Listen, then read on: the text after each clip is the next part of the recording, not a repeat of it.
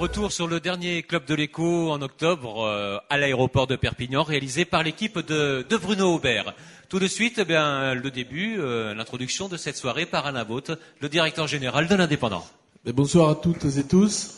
Merci d'être venus si nombreuses et si nombreux. C'est vraiment, ça fait chaud au cœur de voir une salle aussi garnie répondant à l'invitation de ce club de l'écho de l'indépendant dont vous aurez plaisir à croiser euh, ses membres tout à l'heure lors d'un cocktail qui sera servi un peu plus loin, on passera par l'extérieur, on vous expliquera tout ça. Aujourd'hui, on va parler de quelque chose d'impalpable, mais qui nous fait parler tous les jours, tous les jours de lui. Il est partout. On en parle à la météo. On le scrute l'été pour savoir s'il va pas avoir une incidence quand dans les massifs forestiers de la Clappe ou des Pyrénées, il y a de la sécheresse. Les coiffeurs en font leur beurre. Les, éoliennes en avalent tous les jours. C'est le vent.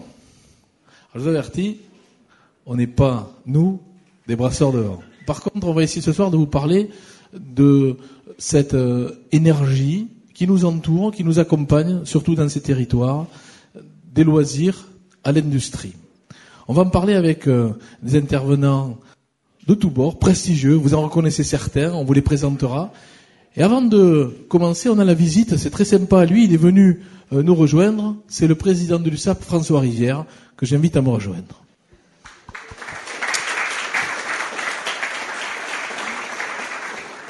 Alors, je, je peux me permettre de l'appeler François parce qu'on a grandi ensemble. Ceci étant, c'est vrai qu'on était en maternelle et, plus ensemble.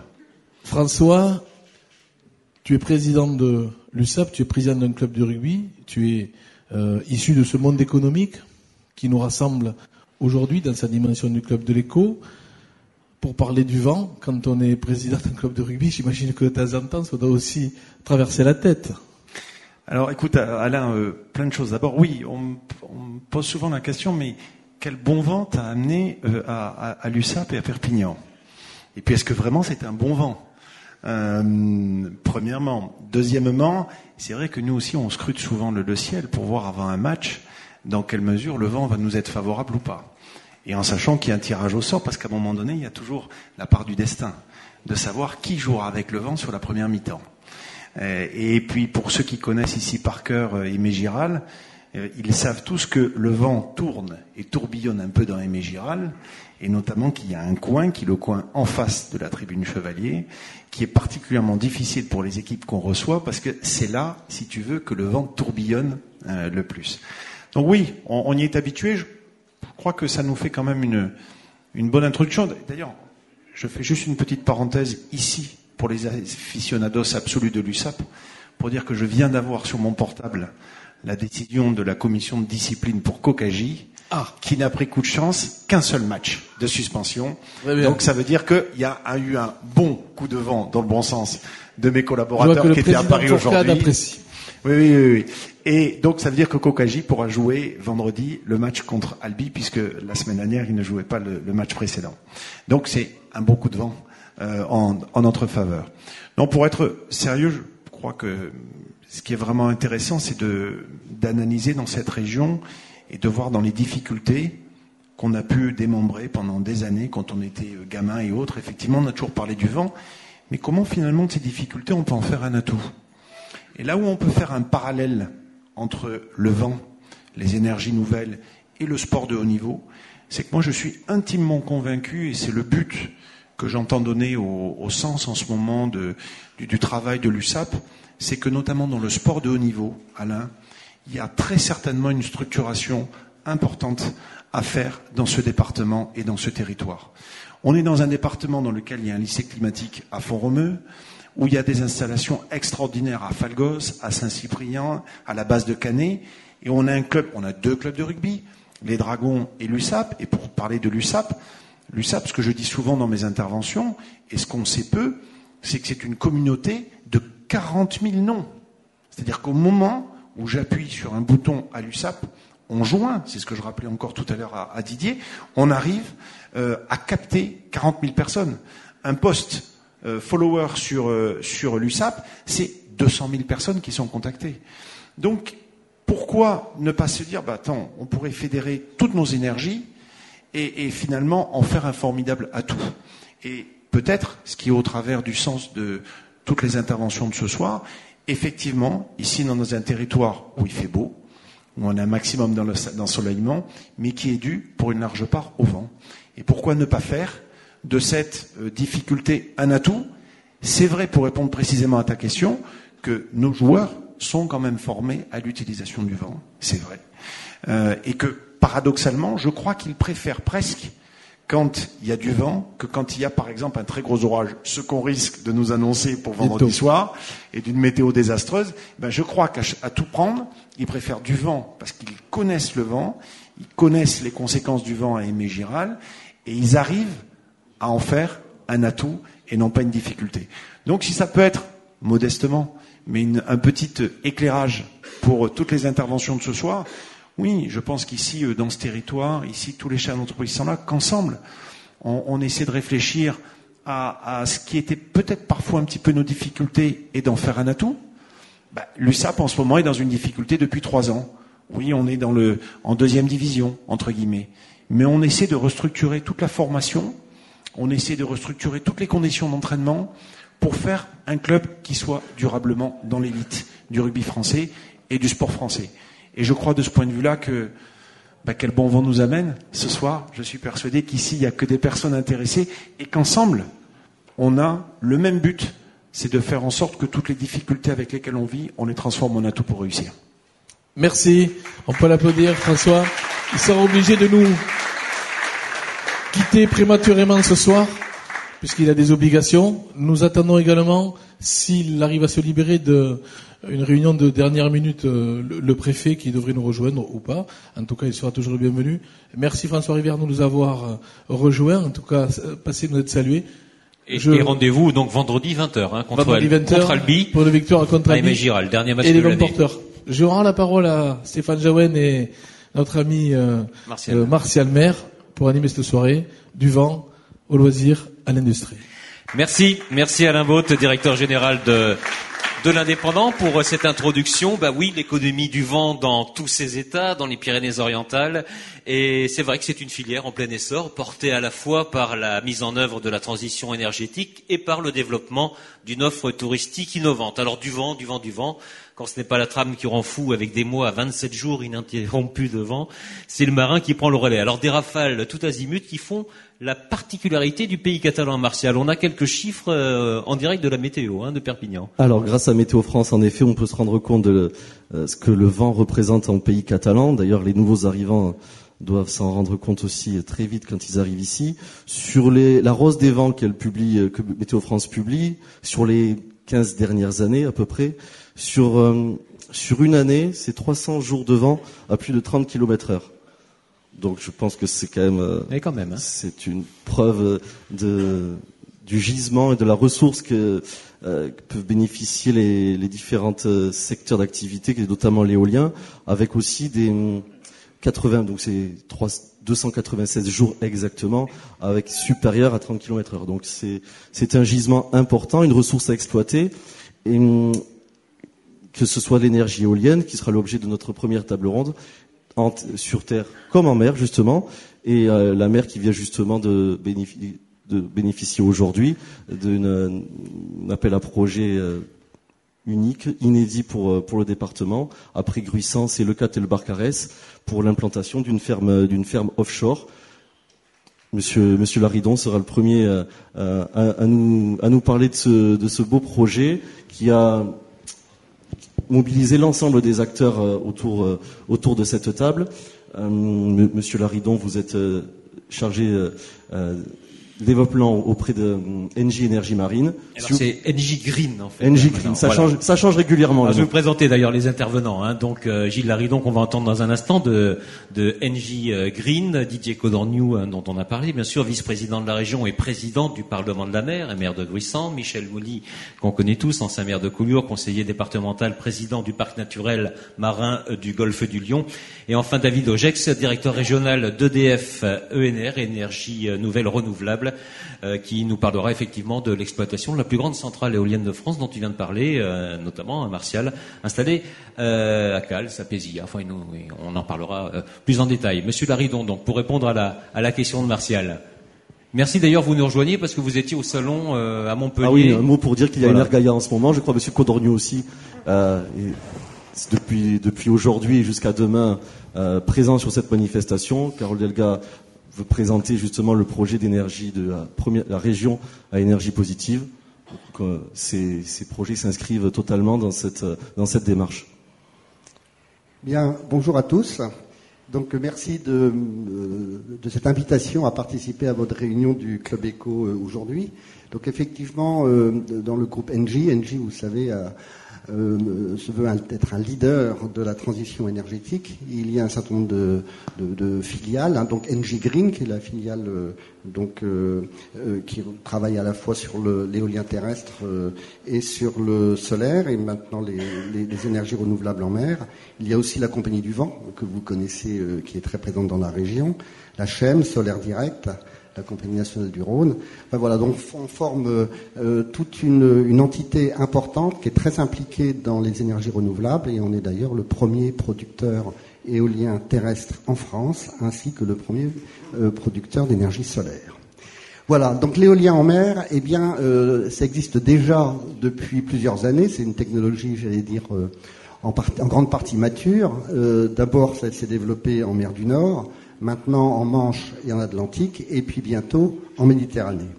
Donc les, grands parcs qui existent actuellement sont des parcs de plusieurs dizaines de turbines, euh, mais qui sont implantés par des petits fonds, c'est-à-dire des fonds de 10 à 40 mètres, et donc avec des fondations qui sont posées au sol euh, ou fixées donc sur le sol directement.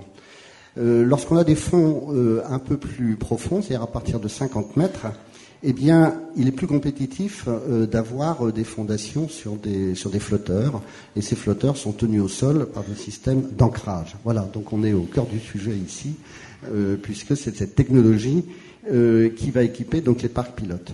Donc, là, on est sur des flotteurs, on n'est pas sur l'hydrolien on a. Ah non, non, non, c'est vraiment hein. des, les flotteurs qui supportent l'éolienne. C'est quand même l'éolienne qui, elle, va fournir l'électricité mmh. qu'on va ramener à terre. Voilà, donc en France, vous savez qu'il y a euh, donc des parcs d'éolien offshore posés en Manche et en Atlantique. Il y a euh, Engie est, lauréat de deux parcs, EDF de trois parcs. C'est des parcs qui vont aussi être mis en service prochainement et qui ont de 60 à 80 turbines. Alors sur les parcs euh, d'éolien flottants, eh bien euh, la particularité effectivement d'avoir un flotteur, un flotteur ancré avec une qui bouge, et donc, euh, euh, il a été jugé opportun de commencer par des parcs de quelques machines avant de développer des parcs industriels de plusieurs euh, dizaines de, turbines. Donc voilà le paysage de l'éolien en mer un peu décrit, hein, sachant que la finalité en Méditerranée, c'est bien d'avoir des parcs industriels à terme, en commençant d'abord par un parc de quelques machines, quand je dis un parc, c'est même deux parcs pour la région Occitanie, puisqu'il y a celui de notre euh, de Cadran et puis le nôtre euh, à venir, donc au large euh, des côtes. Martial, oui. Monsieur Laridon, est-ce que vous pouvez nous dire à peu près aujourd'hui où va se situer ce parc? Quels ont été, Quel est le périmètre d'implantation? Est-ce que ce sera plutôt côté catalan, plutôt côté plutôt dans l'Aude? Est-ce que ça a été déjà Bref, c'est le cas tout le Barcarès, c'est la question. alors, effectivement, Aujourd'hui, la zone qui est située au large de, du Barcarès et, de Leucate est une zone formidable. C'est une zone parfaite parce que euh, elle a, je vais dire, d'abord une ressource en vent qui est très importante, c'est le premier critère. Elle a des fonds qui sont entre 60 et 80 mètres, donc c'est parfait aussi pour les systèmes d'ancrage. Et puis elle a des fonds sédimentaires, c'est-à-dire qu'on peut y poser aisément des encres qui vont bien tenir euh, et donc assurer la sécurité de, du flotteur. Voilà, donc c'est une zone qui est qui est euh, qui est parfaite, et donc c'est celle que nous avons choisie. Alors, euh, nos éoliennes seront implantées au large du Barcarès ou de Leucate. La position précise n'est pas encore absolument définie. Donc il y aura quatre éoliennes de 6 bah, Je me suis laissé dire qu'elles seraient branchées au Barcarès. Voilà. Alors le raccordement euh, se fera euh, sur le poste sur le poste de Salanque le poste RTE, puisque RTE est un de nos partenaires, bien sûr. Et donc euh, l'atterrage se fera sur la plage euh, du Barcarès. Donc on a vu avec les, les élus du Barcarès le cheminement, j'allais dire, idéal qui, euh, qui leur convient le mieux. Et là, on est à quelle échéance, en gros? Alors, en fait, euh, aujourd'hui, on est dans la phase développement, hein, qui va durer à peu près trois ans. Ensuite, il y aura une phase de construction d'environ deux ans, et puis des mises en service à partir de 2021. D'accord. Voilà le, le projet. Alors, le, la puissance 24 mégawatts, c'est l'ordre de grandeur, c'est la consommation de- d'une ville de, enfin de, de 50 000 habitants. Alors, ça donne un ordre de grandeur de, de la puissance euh, de raccordement. Et, et par rapport à la distance de- du littoral, par rapport à la distance de la plage, est-ce que vous avez une idée? Est-ce que ce seront des, Alors- des- des machines qu'on pourra voir depuis, le, depuis la plage, Oui. justement? Alors, pour choisir la position des, des machines, on a, euh, on, a pris, euh, on a pris conseil auprès de, de deux entités importantes, qui sont le, le parc naturel du marin du golfe du Lion, pour euh, nous orienter vers le, le choix de la, de la position des éoliennes, et puis aussi avec, le- avec les pêcheurs, avec la pêche professionnelle. Et donc, euh, sachant qu'il était important, bien évidemment, de ne pas être trop loin de la côte pour le raccordement, mais d'être suffisamment loin pour euh, limiter l'impact visuel. Et c'est un élément important, l'impact visuel, pour l'acceptation par, euh, dire par tout le monde, les parties prenantes, et puis par la population et les riverains. Voilà, donc c'est un des points essentiels pour nous. Est-ce que est-ce qu'on mentirait si on disait qu'à chaque fois quand même c'est un petit peu le problème au niveau des éoliennes, c'est-à-dire bon, le, voilà, on nous dit souvent ça gâche le paysage. euh, Monsieur il y a, Augex, il y a souvent une, une, une judiciarisation, souvent. De, Monsieur Augex en sait sur quelque chose, projet, je hein. crois. Enfin, Monsieur Ojex, peut-être vous pouvez répondre là-dessus, hein, parce, Non, que je, que je crois que vous, à- avez eu aussi quelques quelques Par- recours. Par rapport au, au projet de l'ensemble éolien catalan, qui a mis huit ans, je crois, pour, euh, pour, être, pour se développer, il y a eu quelques recours euh, à, comme obstacle sur, sur le chemin. Allez-y, allez-y. A priori, c'est ouvert, hein, donc euh, voilà. Oui, donc euh, David Ogex, je représente EDF Énergie Nouvelle. Je parlerai plus en détail Oui. du dossier tout à l'heure, mais effectivement sur le sujet acceptabilité, euh, un, parc éolien à terre ou en mer, de toute façon, c'est un projet d'aménagement du territoire, un grand projet, euh, euh, un, un grand ouvrage, et comme tous les grands ouvrages, il ne fait pas euh, l'économie d'une forme de judiciarisation, d'une forme de, de débat juridique devant les devant les tribunaux. Vous faites rarement une route, un port ou un aéroport. il y a des grands exemples dans le territoire français, sans forcément. J'espère que ça mettra avoir- moins de temps quand même. euh, que- oui, tout à fait. Alors, on, on- on a mis un petit peu moins de temps, mais effectivement, c'est des, problématiques que euh, les entreprises sont nécessairement obligées de prendre en compte et, et, et gèrent effectivement sur la durée. Vous l'avez dit, un, un grand parc éolien terrestre, par exemple, ici, ça a été huit ans de, de concertation. On reviendra bien sûr hein, sur le parc éolien. Euh, on va passer la parole peut-être à, à Monsieur Mouly, puisqu'on parlait de, de vous il y, a, il y a un instant, en ce qui concerne l'implantation et donc le rôle du, du parc naturel marin sur, sur le choix de l'implantation, peut-être? Alors, je vais en profiter pour faire reconnaître le parc marin, qui est Ouais. euh, une jeune structure qui a une délégation de gestion et qui est gérée par un conseil de gestion euh, de 60 personnes, 60 utilisateurs, 60 professionnels, 60 euh, euh, personnes qui connaissent la mer et qui vivent de la mer et une équipe technique. Et aujourd'hui, je suis très heureux de dire que notre équipe va monter à 15 euh, personnes, puisque Madame la ministre a débloqué six postes de plus pour le parc marin du golfe du Lion. Donc le but du golfe de, de- ce parc marin, c'est bien sûr de connaître le milieu marin, de protéger l'habitat et les espèces, et surtout de développer durablement les activités maritimes. Donc, euh, lorsque Madame la ministre a, demandé au préfet de région PACA et au préfet euh, maritime de déterminer des zones euh, en Méditerranée qui étaient assez profondes, où il y avait beaucoup de vent, bien, il y a eu des espaces sur le parc marin qui ont été définis. Immédiatement, nous avons créé une commission Euh, il y a eu trois réunions où tout le monde était invité, les syndicats des industries, les pêcheurs, tout le monde. Et euh, de cette commission, cette commission a proposé une dizaine de contraintes. Pourquoi? Parce que pour nous, le Parmarin, ça doit être mieux qu'ailleurs, si je devais résumer. Il faut qu'on continue à vivre sur ce territoire, mais en respectant, bien sûr, l'écologie, les paysages et les usages qu'il y ait une exemplarité sur le plan écologique parce qu'il s'agit d'un projet de développement durable. Donc Tout à fait. Que, ce soit, que ça corresponde. Pour les usages, pour que nos pêcheurs ou euh, nos activités économiques continuent à vivre, les paysages, hein, euh, euh, qu'est-ce qu'on verra? Donc, normalement, ces éoliennes en mer seront entre 15 et 20 kilomètres de la côte. C'est pas comme souvent on voit l'éolienne au milieu de la plage ou à côté des baigneurs, puisque ces éoliennes-là avaient été refusées par tous les maires du Languedoc-Roussillon. Et vous aviez, des exigences.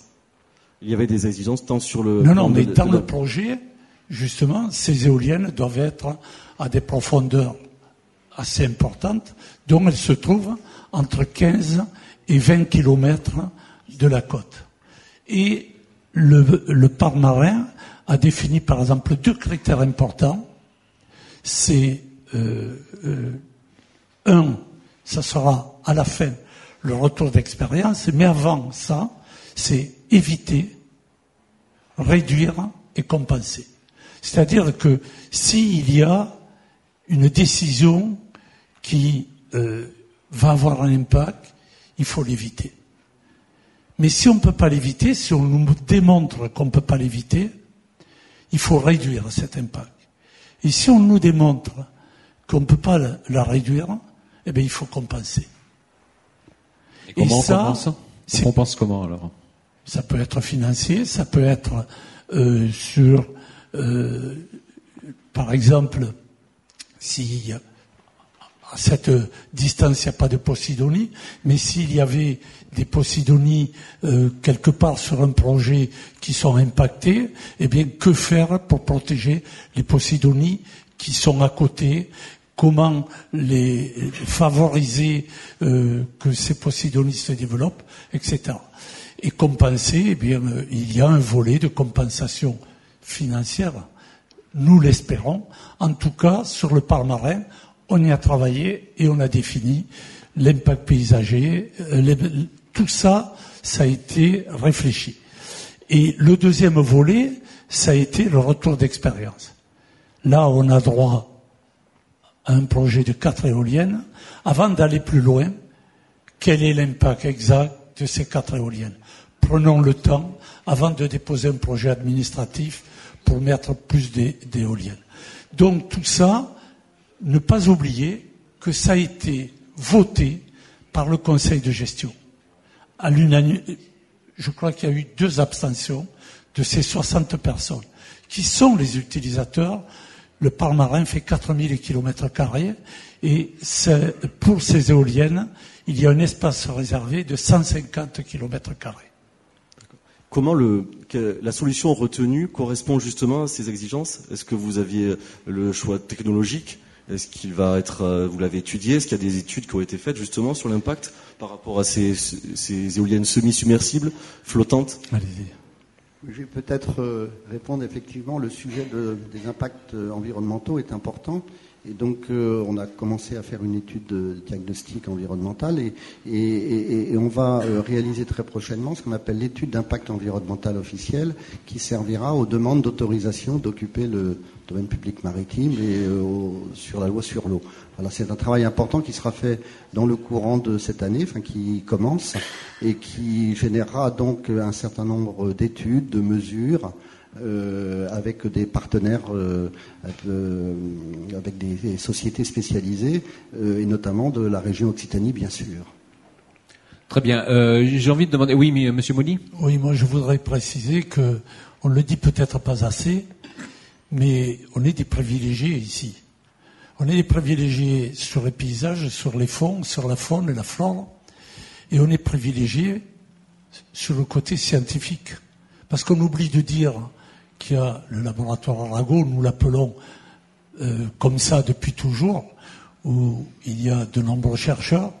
Il y a l'université de Perpignan où il y a euh, Philippe L'Enfant qui s'investit énormément sur la mer. Et nous avons aujourd'hui le Parmarin avec des techniciens de haut niveau qui fait qu'aujourd'hui, c'est un espace, et n'oubliez pas que nous avons la réserve marine, qui est la réserve la plus ancienne de France, puisque ça a été la première réserve uniquement marine en France. Donc nous avons des résultats que d'autres n'ont pas, et nous avons un côté scientifique. Si la réserve a été la première de France, c'est parce que les chercheurs de Banyuls avaient demandé que cet espace soit réservé. D'ailleurs, pour faire le, le, lien avec l'USAP, je crois qu'il y avait un joueur de l'USAP, euh, Alain Brazo. Qui fait un doctorat. Voilà, qui fait un et doctorat. que nous avons accueilli à la réserve. À la réserve. Et nous sommes très fiers de l'avoir à la réserve. D'accord. Euh, J'ai envie de demander à Didier Codorniou, ben voilà, on va, on va pour parler rugby, on va retrouver euh, Didier ju juste derrière.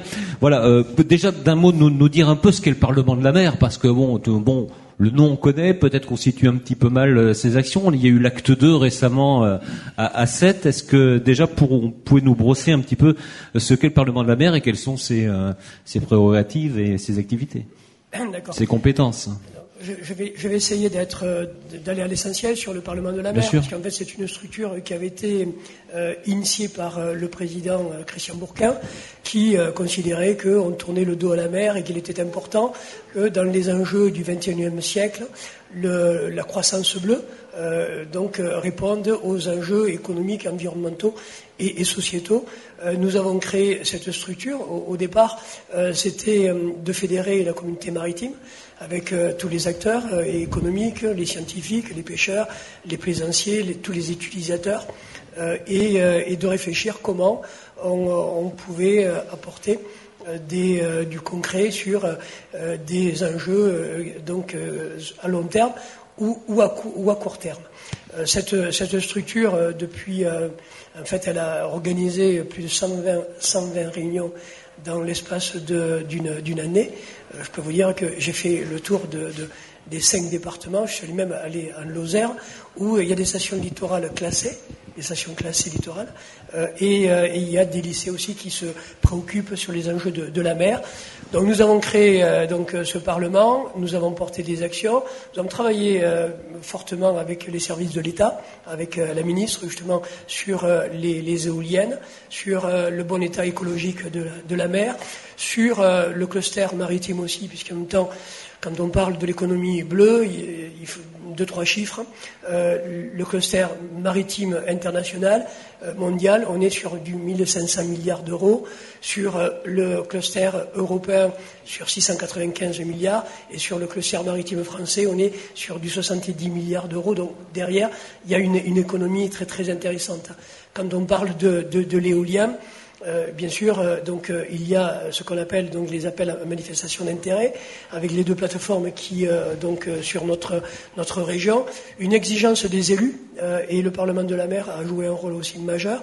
Ce que vient de dire Michel, c'est que les élus n'étaient pas du tout favorables sur de l'éolien ancré et nous avons cherché, nous avons choisi la difficulté. On reconnaît que c'est très compliqué pour, euh, pour les, les, les, prototypes euh, et euh, donc les grosses sociétés, les gros les consortiums qui ont l'habitude de répondre sur ces enjeux.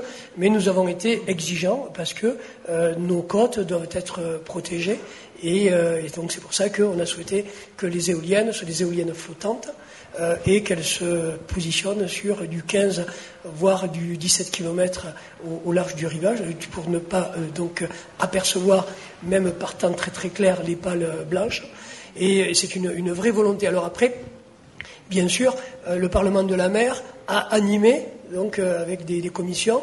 Nous étions sur, trois thématiques donc liées principalement euh, au patrimoine culturel, euh, au développement économique et l'environnement, la protection de nos côtes et de nos rivages. je ne sais pas si vous le savez, je pense que, oui, hein, sur les départements des Pyrénées-Orientales et le département du, 30, du 34, très impactés par les problèmes d'érosion. Il, il, y a des plages qui disparaissent, donc nous perdons dans certains lieux un mètre de plage par, par an. Donc imaginez-vous des plages comme le Via, comme Vias, comme la Grande Motte, comme Carnon, comme euh, Aigues-Mortes dans le 30, donc euh, le Gros du Roi, euh, qui, où ces plages deviennent de plus en plus difficiles. Et je sais qu'ici, il y a la même problématique. Donc, il est de notre responsabilité, nous, nous élus, de réfléchir, et, on revient sur la transition énergétique, le réchauffement de la planète, comment on répond aux enjeux donc, de demain avec une forte mobilisation et présence de nos concitoyens qui veulent vivre au bord du rivage, euh, proche de la mer. Et on sait que, euh, et c'est pas le président de la CC qui va me démentir, donc Bernard, que les 80% des populations qui viennent dans notre région, aujourd'hui on a pratiquement 50 000 habitants par an, donc 80% de cette population euh, souhaite vivre entre l'autoroute et le bord de, de mer, donc un problème lié à ce réchauffement. Et le Parlement de la mer a travaillé sur tous ces aspects donc deuxième, euh, deuxième, deuxième Parlement de la mer, acte 2, donc, euh, qui, euh, devra être un peu plus opérationnel, avec une quatrième commission. On est sur la connectivité, donc, et on est sur les relations internationales. Je crois que quand on, est, quand on, quand on se préoccupe de ces enjeux, il faut qu'on puisse travailler avec, euh, avec l'Europe, avec euh, le, Parlement. Donc nous sommes allés déjà deux fois euh, donc, à Bruxelles et, et, bien sûr avoir un regard sur le monde par rapport à donc, cette, cette collection. Justement, est-ce qu'on retrouve ce genre de structure ailleurs, enfin en Europe, en France? Parce qu'on parle souvent du Parlement de la mer d'ici comme une référence quand même. Le, Parlement de la mer est une vraie référence européenne puisque nous, sommes allés donc, à deux reprises à Bruxelles. Euh, nous sommes allés rencontrer donc tous les directeurs, la, la DGMA, euh, donc euh, Moscovici est, est, qui est, le commissaire, pour expliquer ce qu'est le, le, le, Parlement. Euh, et puis, euh, ce qui est euh, assez unique dans, notre, dans, notre, dans, la, stratégie, dans la stratégie nationale de la mer, c'est que le, le, Parlement de la mer et le parc marin, donc on est associé avec, avec Michel, nous sommes très impliqués dans les stratégies nationales, à tel point que sur le plan littoral 21, qui est unique aussi dans, sa, dans son architecture, c'est une volonté politique au plus haut niveau, la présidente Carole Delga, et une volonté au plus haut niveau avec le gouvernement, avec le Premier ministre. Donc euh, nous avons travaillé dans le, dans le cadre de la concertation. Nous, avons, nous sommes en train donc euh, d'écrire les, les, règles euh, de légibilité donc pour, porter ce, ce projet. On, on, sera un peu dans le cadre du plan Marshall dans le, dans le BTP. je rappelle 850 millions pour notre grande région, donc avec des enjeux stratégiques importants comment répondre à l'économie, euh, donc de l'économie et de la croissance bleue, et aux enjeux stratégiques. Justement, sur cet intérêt économique, quels peuvent être les débouchés pour les entreprises locales? Est-ce que vous avez déjà commencé à étudier ou est-ce qu'il y a déjà des, porteurs de projets qui sont manifestés et, sur l'emploi plus globalement, puisque je crois qu'il y a vraiment une, un intérêt certain. Moi, je prendrais deux, exemples sur, euh, c'est peut-être le débat tout à l'heure de la glisse, mais, euh, mais mmh. lié donc avec. Tout ça lié. Hein. C'est tout à l'heure non, non, tout ça est lié, je ah, dis. Tout est lié, non, oui, oui. je savais pas si non, non, mais allez-y. Non, au contraire. Sur, sur, la, sur la, glisse, euh, il faut savoir que nous, nous, sommes, nous avons inventé le kitesurf, donc, euh, et aujourd'hui, on est sur 15 000 pratiquants. 1000, 1000 emplois, donc ces 1000 emplois, euh, nous, il faut qu'on réfléchisse comment, euh, dans le cadre des, de, des, des technopoles, euh, réfléchir sur, ou des pépinières, on peut créer, et, et le, le, plan littoral pourrait apporter une réponse sur euh, la glisse de fixer les entreprises et comment on peut, dans le cadre du développement économique et des volets que, que l'on apporte, les, les, aider et structurer un peu dans ce qui se fait sur la côte basque avec le, surf. Et nous, on a un vrai modèle, et dont tout à l'heure j'écoutais avec beaucoup d'attention, le 300 jours de, de, vent, donc on sait très bien qu'il y, y, a du vent, il y a du soleil, il y a une pratique qui, qui se fait de plus en plus forte, et, euh, et, tout ça, le, la plaisance, le nautisme, donc on, on, est un peu dans la même configuration, on est pratiquement sur 1700 entreprises, euh, 6600 emplois, euh, et la région euh, peut apporter, euh, doit apporter une réponse. Sur l'éolien, ce qui nous intéresse, et je terminerai peut-être là, c'est sur des emplois non délocalisables, sur les 400 millions d'euros qui vont être investis sur les deux plateformes. Euh, donc euh, nous avons une, estimation de 300, 350 emplois donc euh, sur, sur les plateformes. Et quand on passera à la phase industrielle, parce que vous comprenez très bien que pour les consortiums et pour les politiques, nous, ce qui nous intéresse, c'est de passer à l'acte 2, si je puis dire. Et l'acte 2, il va être lancé même rapidement, puisque la volonté de la ministre Ségolène Royal, c'est d'anticiper finalement. Alors ça pose des problèmes, parce qu'on n'a pas encore expérimenté que donc ça, on bouscule mais pour une fois où les élus veulent aller vite, je pense que c'est intéressant de répondre à cette vraie problématique. Monsieur Laridon, peut-être vous avez déjà des, pistes pour le, développement euh, économique des entreprises locales dans le cadre de ce projet? Oui, effectivement, euh, notre projet est, bien sûr un projet de territoire avec un certain nombre d'enjeux euh, qu'on a déjà parlé, les enjeux environnementaux, les enjeux sur les usages, L'acceptation, on en parlera tout à l'heure, mais bien évidemment, l'enjeu développement économique est un enjeu essentiel. Donc pour nous, euh, euh, donc notre base industrielle pour la construction sera à Port-la-Nouvelle, hein, dans le cadre de l'extension du port euh, piloté par le maître d'ouvrage et le conseil régional. Euh, voilà, donc euh, donc l'assemblage des éoliennes sur les flotteurs se fera à cet endroit-là. Ce sera aussi le lieu où seront réalisés, enfin le, toute la partie installation avec les ancrages et les, les, et les câblages. Voilà, donc euh, les entreprises de la région seront amenées effectivement à, participer, à être fournisseurs ou prestataires.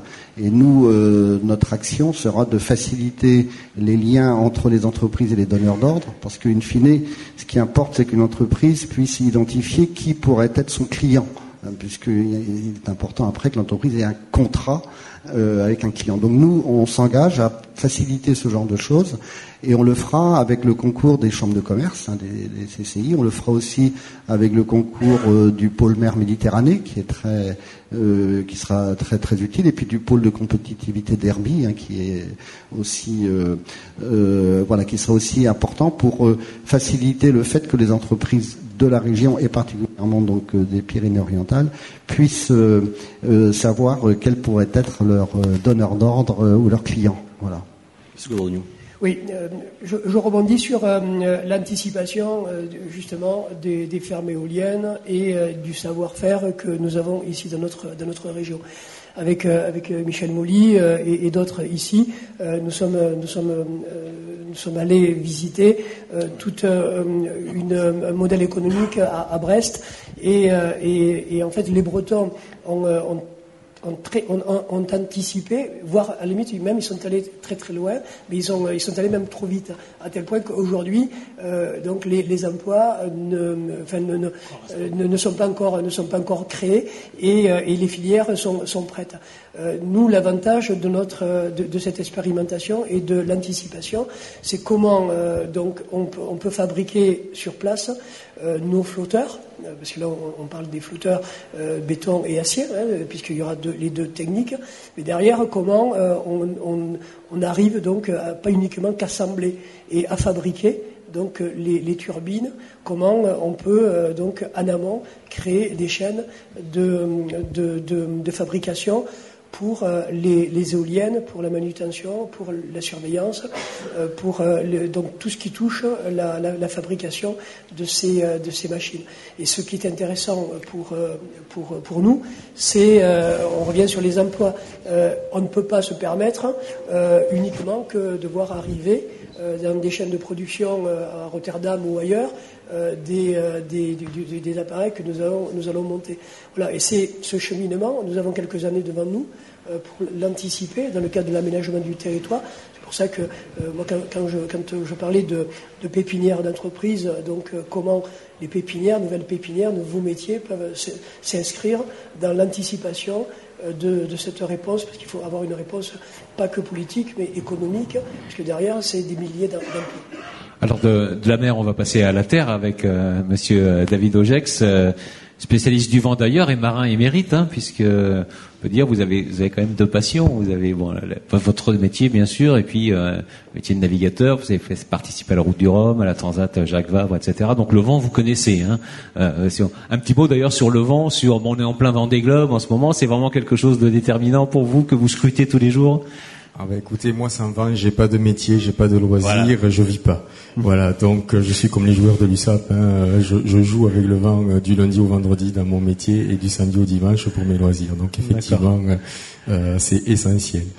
Euh, donc un, mot donc sur cette, euh, enfin un grand mot d'ailleurs hein, sur cette euh, Martial peut-être. L'éolien catalan qui est la première centrale éolienne de France au sol si vous pouvez nous donner aujourd'hui, est-ce que vous avez, elle est branchée depuis depuis combien de temps maintenant? Le, Je crois qu'elle a été inaugurée en, en juin dernier. En juin dernier, oui, tout à fait. fin, juin dernier, par le, le président de d'EDF qui est descendu pour euh, l'inauguration. Peut-être deux petits mots et ensuite on va focaliser sur le, le, sujet ensemble éolien catalan. Euh, EDF Énergie Nouvelle, c'est euh, c'est une société qui fait partie de la croissance externe du groupe EDF. On a démarré en 2000 dans cette région, on était deux. Euh, et vous parliez d'emploi, Monsieur Codorniou. Euh, aujourd'hui, on a le centre d'exploitation et de supervision de l'ensemble de nos installations à Colombier, à côté de Béziers. Et il y a 330 emplois euh, qui sont euh, effectivement non délocalisables. Parce que les énergies renouvelables, justement, c'est leur grande force, c'est de s'inscrire dans les territoires. On parlait de concertation tout à l'heure. et, et c'est aussi d'inscrire durablement des emplois qualifiés, des emplois non qualifiés à proximité et, dans nos territoires. Et euh, sans vouloir euh, se comparer euh, à, Airbus pour parler de l'ancien Midi-Pyrénées, je pense que les énergies renouvelables, qu'elles soient éoliennes ou solaires, sont une chance pour le développement de l'emploi industriel dans, dans, ces régions. Monsieur Codorniou en parlait à l'occasion de, de, l'éolien en mer, c'est aussi le cas de l'éolien à terre et, et du photovoltaïque, toutes, toutes énergies confondues. Euh, donc effectivement, EDF Énergie Nouvelle a inauguré euh, donc euh, au, mois de juin la, la, plus grande centrale éolienne terrestre en France. On ne s'est pas trompé, hein, 300 jours de vent au-delà de, de, 30 km/h de vent. C'est pas par hasard que l'installation a été installée ici, sur donc sur à cheval sur quatre communes Cals, Pézia, Villeneuve et Bachas. Euh, donc, et, l'équipement est raccordé au grand poste électrique transfrontalier de, de Bachas qui ensuite irrigue son électricité euh, d'abord et avant tout euh, dans les villages, ensuite à Perpignan et ensuite au-delà dans la grande région. on parle de, de, quoi 35 éoliennes Alors on parle de 35 éoliennes, de environ près de 100 mégawatts de puissance installée, hein, 96 mégawatts. Euh, pour vous donner un ordre de grandeur, euh, 100 mégawatts, c'est à peu près 10% euh, d'une tranche nucléaire classique. Ça veut dire que les énergies renouvelables commencent réellement à, peser dans l'aménagement non seulement euh, économique mais aussi énergétique euh, du pays et effectivement mettre des éoliennes au, cœur de, la tramontane, ça pour nous ça, fait sens. C'est un dossier qui a, été monté à l'occasion de huit ans de concertation avec les acteurs du territoire, donc bien entendu les, maires, les, premiers concernés, mais aussi euh, à l'époque l'aglo qui est devenue communauté urbaine, euh, mais aussi au-delà euh, avec les acteurs socio-économiques du département, puisque l'objectif et l'ambition de DF Énergie Nouvelle, c'est on ne peut pas faire des énergies renouvelables sans à, côté du, du territoire d'accueil et de ses forces vives économiques. Donc l'idée a été de se rapprocher de la Fédération du bâtiment et des travaux publics pour euh, organiser et, repérer les compétences, vous parliez de, compétences dans les territoires, de, repérer les compétences qui pouvaient nous accompagner dans l'élaboration de ce chantier. Et aujourd'hui, on est assez euh, fier de, dire que le résultat des appels d'offres aujourd'hui a été remporté par une grande majorité d'entreprises catalanes. Grâce à Jean-Jacques Plane avec lequel vous avez travaillé sur ce projet? Grâce à l'engagement effectivement à l'époque du président euh, de la Fédé euh, du département, euh, Monsieur Jean-Jacques Plane, effectivement. Est-ce que là vous avez déjà un peu de recul sur la, bon c'était au mois de juin, hein, non c'est ça, hein, au, mois, de juin, euh, sur la, la, productivité attendue, elle est au rendez-vous? C'est jeune un peu, mais bon. Alors c'est un petit peu jeune, mais effectivement on peut dire que les, la, la, production qui était estimée aujourd'hui sur les premiers mois de, de production euh, à plein régime est exactement on est à 99% de la courbe théorique, vous voyez, donc sur euh, sur ces mois-là. Alors après, il y a des le, le, le vent, euh, le, le, vent rend fou parfois. Le vent euh, est capricieux, comme les belles femmes d'ailleurs. Et, et, donc vous aurez des, des années, pas que, pas que vous, vous, aurez vous aurez des, des, années avec du vent, vous aurez des années sans vent. donc voilà, le vent est quand même relativement aléatoire dans sa dans sa production. Euh, mais euh, euh, je, bon, je, je suppose qu'il y a des belles femmes dans l'assistance et que c'est pour ça que ça fait rire. Mais euh, voilà, donc aujourd'hui, on semble être sur euh, la, la, la, bonne trajectoire, la bonne, la, bonne production. Euh, ce qui est important aussi à souligner, c'est que ce projet, au-delà d'être le premier euh, dossier français, c'est une première mondiale. Vous parliez d'innovation tout à l'heure. Euh, c'est aussi en matière de cohabitation avec le radar de Météo France. Vous parliez de Météo France. Euh, le premier exemple de cohabitation avec à proximité des radars, c'est-à-dire que Météo France aujourd'hui exploite un radar et tous les éléments mobiles Dieu sait si l'éolienne est un élément mobile, peuvent perturber la, mesure du radar et donc ça fonctionne d'alerte sur euh, les épisodes orageux, sévinols qui ont parfois dans le département euh, provoqué euh, quand même quelques drames. donc l'idée était de développer ce qu'on appelle des pales furtives. En fait, c'est d'appliquer la technologie de la furtivité militaire un élément civil comme, comme l'éolienne. Donc euh, ce, dossier a fait l'objet aussi d'efforts de, recherche. En, en fait, ça permet de ne pas perturber les radars de Météo France. Hein. C'est pas furtive. C'est exactement ça. C'est-à-dire que les, les, pales restent en mouvement, euh, mais euh, le, matériau, le matériau qui a été intégré à l'intérieur permet de renvoyer des éco-parasites qui sont tellement diminués qu'ils ne mettent pas en cause le fonctionnement du radar Météo France. Et de ce point de vue-là aussi, euh, Météo France était en alerte maximale euh, à l'automne dernier et n'a pas été gêné dans sa mission de supervision et de surveillance des orages. De ce point de vue-là aussi, qui est quand même un élément d'intégration des éoliennes dans l'environnement euh, technologique hein, de, l'équipement du pays, de ce point de vue-là aussi, c'est une expérience réussie et, enfin qualifiée. voilà. Alors j'avais entendu dans, une interview à, la radio que bon au mois de février qu'il y avait encore des, recours. On va dire je parle beaucoup des recours, mais enfin bon, il y a toujours des, recours. Est-ce que c'est terminé euh, euh, huit mois après? Alors la période contentieuse de l'ensemble éolien catalan est close. C'est une bonne nouvelle. C'est une c'est une excellente nouvelle effectivement pour nous. Euh, les, effectivement, il est subsisté euh, un recours euh, pendant quelques quelques mois là jusqu'à jusqu'à cet été. les jugements ont, ont été rendus, les notamment en, cours d'appel de Marseille et on n'est pas allé jusqu'au Conseil d'État, donc c'est définitivement clos. Je dirais que effectivement, malgré les huit ans de concertation avec les le, le, le monde agricole, puisqu'on est quand même sur un plateau agricole, vous parliez des usages aussi, en mer, il faut traiter le sujet avec la pêche. À terre, on traite le sujet avec euh, la forêt, avec l'agriculture, avec les, usagers, avec la chasse, avec les usagers en fait des sites de, des sites d'accueil. Donc vous avez beau concerter avec euh, le, les, usagers, le monde socio et, économique et, les forces vives du territoire, ben, malheureusement parfois vous échappez pas à une certaine logique de d'opposition et, de contestation, qui finalement dans une démocratie est, euh, est un bon équilibre. Ça nous pousse à être encore meilleur. Pour terminer, Monsieur Cordroniou, ce projet constitue un élément majeur sur euh, cette région, euh, première région énergie positive. Ça fait, c'est un, un ensemble éolien catalan qui participe à cette puissance régionale. Oui, ça fait partie, ça fait partie de, des enjeux, ça fait partie de la priorité de la présidente, des, élus que, nous sommes, et c'est une anticipation sur euh, donc d'autres modèles économiques euh, à, trouver. Euh, et, je pense que l'innovation est au cœur de, de, ces, de, ces, dispositifs. Parce que tout à l'heure je, je, parlais du plan littoral 21, mais le plan littoral 21 il est lié aussi avec avec le vent puisque en fait c'était les créations des stations qui demain donc vont, vont, être modernisées euh, c'est également donc euh, d'être euh, de, plus en plus attaché à, notre littoral qui est très fragile et de voir l'expérimentation du parc marin, comme il se comporte.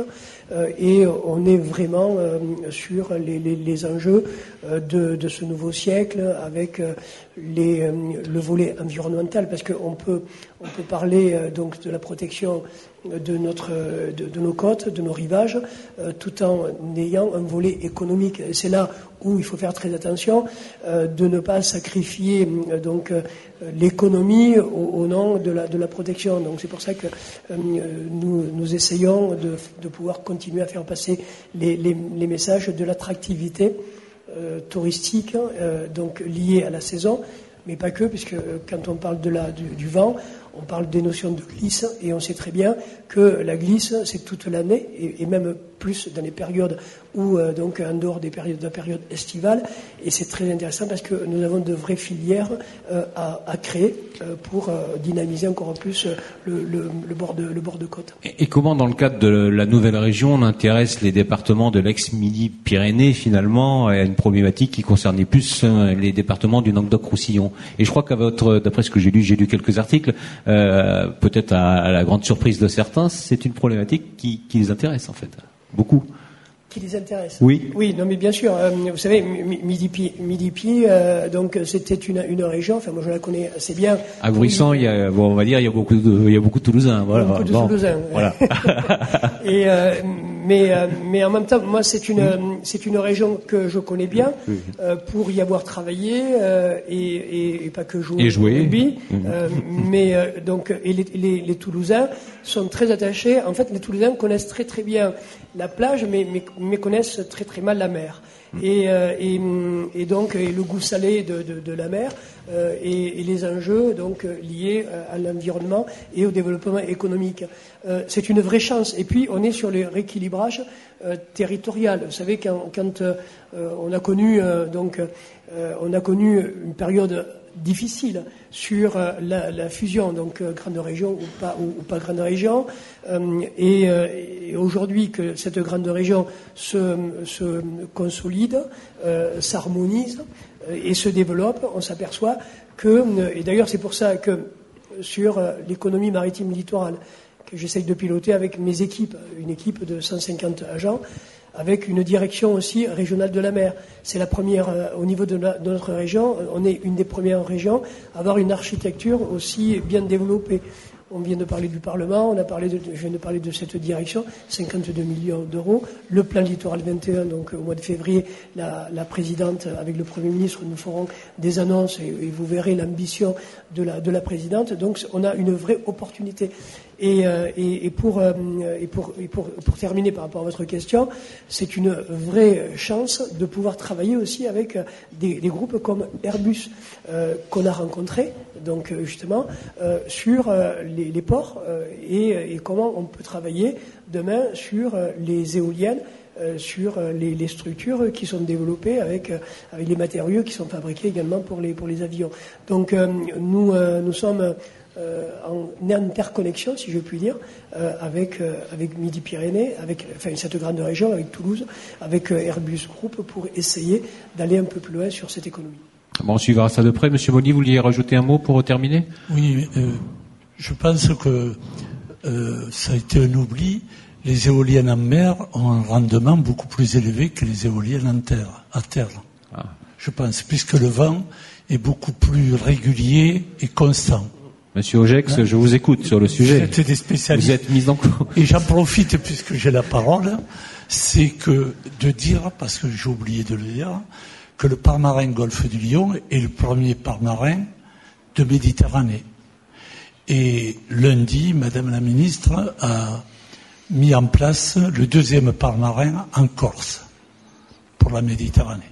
Voilà donc je crois que on dit souvent que on est en arrière, qu'on est toujours en retard. Mais là-dessus, sur la mer, moi, je peux vous dire qu'on est bien en avance. Rappelons que le, ce, Parlement a été présidé par Christian Bourquin, hein, que vous étiez vice-président à l'époque et que vous avez, en 2011, pris la. Et Didier, vice-président aussi du, Parlement. Monsieur Ogex, quand même, puisqu'on nous dit que les, les éoliennes marines sont plus efficaces. On va pas, on va pas opposer les différentes technologies, puisque nous-mêmes, euh, EDF Énergie Nouvelle, on a un dossier de parc en mer sur démonstrateur flottant, pareil, mais en PACA, donc pas, pas chez vous. Non, effectivement, euh, euh, il y a plus de vent en mer forcément il y a plus de vent, il est plus régulier, donc le gisement exploité est, plus important. Ensuite, les investissements sont plus élevés et, les, complications d'exploitation maintenance font que là aussi c'est beaucoup plus cher à exploiter. Donc finalement, euh, finalement, je dirais que ça se vaut.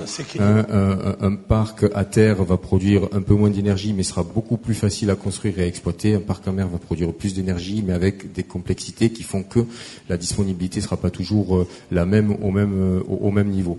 Euh, donc je pense qu'il faut tout explorer, explorer toutes les solutions, les solutions matures qui ont fait leurs preuves et qui ont généré de l'emploi déjà, comme l'éolienne terrestre ou le photovoltaïque, ainsi que les solutions d'avenir, comme les comme les éoliennes à mer, parce que effectivement, pour une fois, on va dire que la France et l'Occitanie sont plutôt en pointe plutôt que à courir derrière l'histoire. Et ça, c'est peut-être un élément à prendre en considération aussi.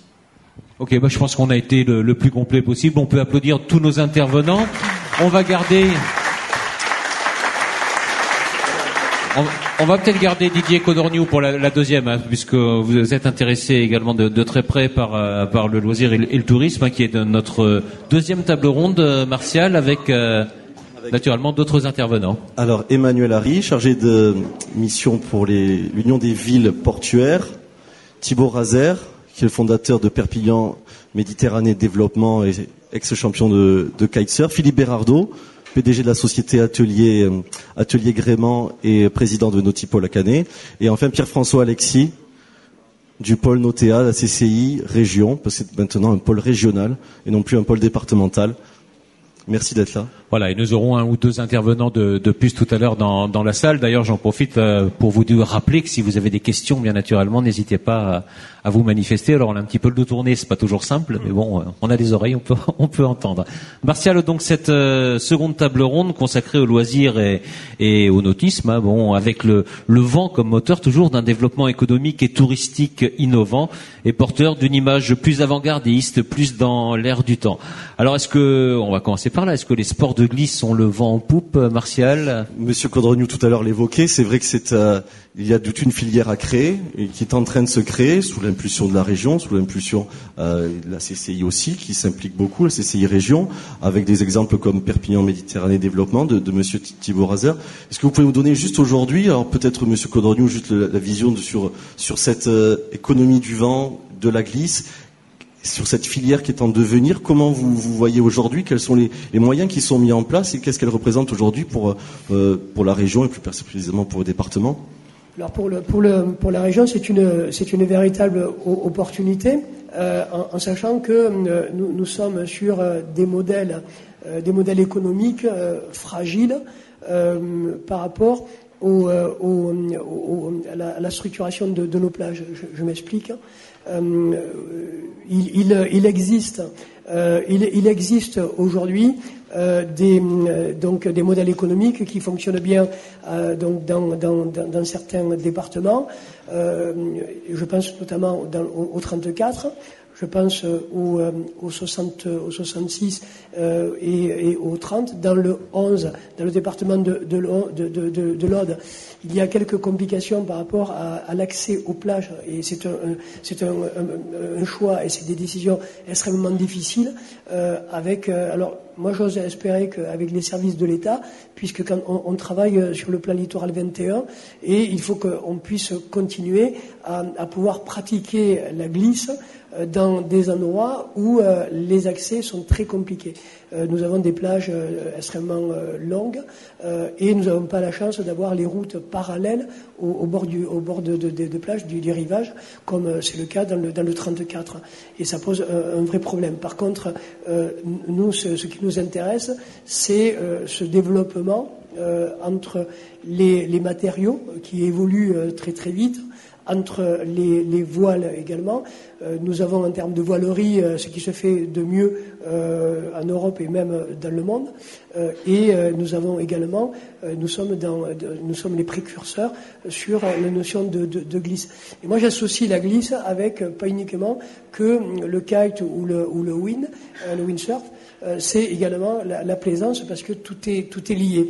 Et, et comment on arrive euh, euh, à, donc, à organiser sur ce magnifique plan d'eau de la Méditerranée euh, tous ces loisirs qui sont des loisirs la plupart du temps donc passionnels, mais également économiques. il y a des filières comme le, le kitesurf qui est une filière qui est intéressante parce qu'elle génère donc du trafic, du chiffre d'affaires important et, et, ceux qui viennent pratiquer, parce qu'on a, on a les, spots les, les, les, plus beaux au, au monde, et, comment on peut accueillir. C'est pour ça que tout à l'heure je parlais donc d'écopoles, comment ou d'inopoles liés sur le sur le plan de la glisse. Alors justement le, le kitesurf qui est qui a le vent poupe. il y a beaucoup de pratiquants, je crois, dans la salle aussi. Je crois notre hôte aujourd'hui est un fan champion de champion de kitesurf. Euh, Thibaut Razer, qu'est-ce que vous pouvez nous, euh, vous êtes aussi ex champion ex champion de kitesurf et vous êtes en, vous développez aujourd'hui une plateforme euh, Perpignan Militaire de Développement euh, pour promouvoir, développer auprès des communes. Qu'est-ce que aujourd'hui, quelle est la demande, quel est le combien de pratiquants Comment vous, voyez aujourd'hui ce public et quelles sont les perspectives? Alors Thibaut qui est aussi l'organisateur et créateur du Waker euh, Contest à, Canet. Hein, Chalut d'ailleurs, il y a beaucoup de représentants de la ville de Canet aujourd'hui, notamment le, chef de cabinet de Monsieur le maire, le chef de cabinet Stéphane euh, Liodra, qui est avec nous. C'est ça, donc la société c'est Pyrénées Méditerranée Développement et non pas Perpignan. Mais euh, justement, nous, c'est on a réalisé cette société avec euh, deux autres associés, euh, à la fois sur une agence événementielle et une agence de voyage. L'idée, c'est en fait de pouvoir, grâce au vent, mais grâce aux activités de glisse de manière générale, rayonner au national, à l'international, sur notre territoire. On est clairement des ambassadeurs territoriaux et on en a fait notre métier, euh, si on peut résumer ça comme ça. agence événementielle, bien sûr, parce que pour justement avoir des retombées euh, à l'international, il faut pouvoir créer des événements. Enfin, je, je pense hein, avoir euh, ce rayonnement à l'international, c'est important. Et ensuite, on a aujourd'hui un Krebs aussi à, à Montpellier qui, qui développe euh, cette filière kitesurf avec ce DE-là. on a forcément des professionnels qui en découlent, qui veulent, qui veulent se réaliser sur, sur, sur, sur la région, sur la nouvelle région. Donc il faut faire le lien entre tout ça et pourquoi pas justement monter donc une agence de voyage pour amener les gens sur notre territoire et leur proposer du clé à main autour de ces activités donc euh, nouvelles de glisse.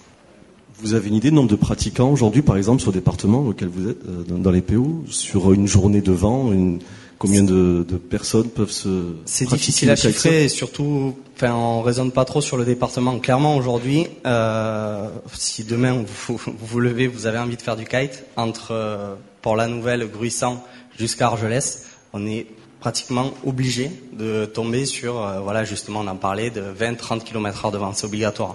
C'est-à-dire qu'une tramontane qui baisse, on va plutôt aller vers Gruissant, et un marin qui se lève justement par du thermique, on va se rapprocher euh, d'Argelès. On a des phénomènes qui sont incroyables au niveau de l'aérologie.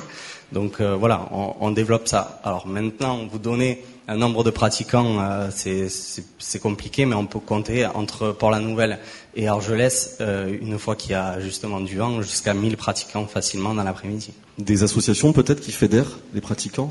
Alors, il y a une association hein, qui est tenue par, par la région qui est, qui est KLR, voilà, qui, qui justement est euh, justement, ils s'associent pour pouvoir rayonner et avoir euh, une parole plus forte avec les différents professionnels, justement. Euh, un mot quand même sur euh, l'épreuve que vous organisez, hein, que vous avez créée, je crois, vous aviez 23 ans, vous terminiez vos études de, de STAPS, donc voilà, bon, c'est pas tout le monde ne crée pas une telle épreuve quand même à, un si jeune âge, et surtout en, fin d'études. Euh, quelle ampleur elle a prise maintenant? Euh, Nous, on le sait parce que bon, on, suit ça, notamment dans les colonnes de, l'indépendant. On en est où après euh, quatre ans, je crois, d'existence? Oui, voilà, quatre ans d'existence. Donc moi, j'ai monté ça, ben, justement, hein, on fait le lien entre études, entre passion, entre vent, etc. Ben, on est clairement là-dedans. C'est moi, ben, j'avais 19-20 ans. Je me suis dit, ben, pourquoi pas monter un événement sur notre territoire et surtout y associer les différents sports de glisse. Et j'insiste là-dessus. C'est là où je rejoins euh, euh, clairement Monsieur Caudronu là-dessus, c'est qu'il y a le kitesurf, c'est sûr, mais il y a aussi plein d'autres activités. et le wakeboard, euh, voilà justement, mmh. Wake Air Contest était associé déjà. Bon, il y en a deux, mais il y en aura d'autres.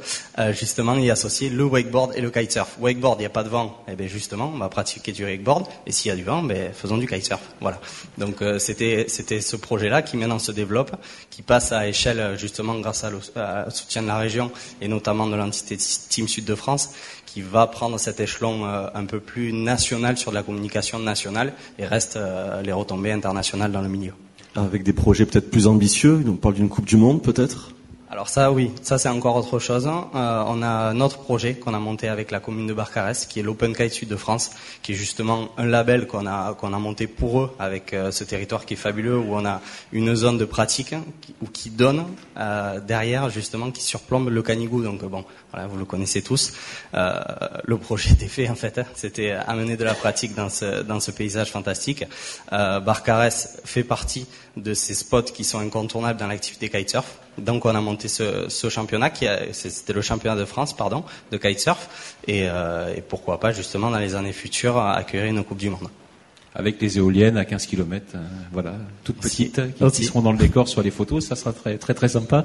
Euh, alors un petit peu le poil à gratter, c'est vrai que le kitesurf c'est beaucoup développé, on l'a tous vu, euh, avec les inconvénients quelquefois que ça suppose. Hein, sur les plages, euh, bon, on voit quand même quelques pratiquants. On voit, moi j'entends de temps en temps quand je vais à la plage, quelques familles qui râlent aussi parce qu'il y a des gens qui, qui le font très proche des, euh, des, rivages, des plages. Est-ce qu'on a un moyen un petit peu de juguler, enfin de d'encadrer ce succès? C'est un problème. Euh, les beach parks. On parlait des beach parks, non Vous Non, c'est pas, pas, c'est pas, un problème. Il y a une réglementation, il y a toute une organisation euh, et il y a des interdictions, bien sûr. Euh, il faut des gens pour appliquer quand les. Quand ce sont des plages surveillées, euh, donc euh, à mm. partir de la bande, à partir du, du balisage de 300 mètres. Mais euh, sur les plages que que, que, que vous connaissez, donc qui sont des, plages relativement sauvages où très très peu d'utilisateurs donc de loisirs viennent viennent à la plage. C'est vrai qu'il y y a toutes les les activités de, voile, même de pêche, euh, et, finalement ça fonctionne bien. Mais comme euh, nous sommes dans une société aujourd'hui où euh, la réglementation les normes donc euh, deviennent euh, extrêmement strictes, donc et sur euh, notamment la sécurité, et il faut qu'on il faut qu'on l'organise. moi, je vous cache pas que sur les plages que je connais, et quand on, voit toutes les activités se faire, ça se passe très très bien. mais le problème, c'est qu'il suffit qu'il y ait un jour un accident et ça devient très très problématique. Mais c'est organisé, il y a des chartes. Il y a une charte donc sud de France avec l'ensemble de, des plaisanciers également donc des, activités de, loisirs. Et c'est aussi, euh, vous savez, ce qu'on appelle un peu les tribus. Donc ce sont des communautés qui fonctionnent bien entre elles, euh, qui sont très respectueuses de, l'environnement euh, aussi. et c'est pour ça que il y a un vrai problème d'organisation sur nos territoires. Je reviens sur l'accès qui est un vrai souci. Nous, on a fait une étude dans le cadre du, plan local de déplacement, du PLED. Euh, si, euh, donc, euh, pour la nouvelle, enfin la vieille nouvelle jusqu'à pour la nouvelle, les plages, donc, elles, étaient, interdites aux accès donc, avec des véhicules roulants, on aurait une perte sèche, donc, estimée à 600, 650 000 euros. Avec un sondage où pratiquement 40% des personnes qui sont auditées nous disent euh, donc euh, qu'ils ne vont pas revenir sur ces plages-là. Donc c'est un vrai problème économique.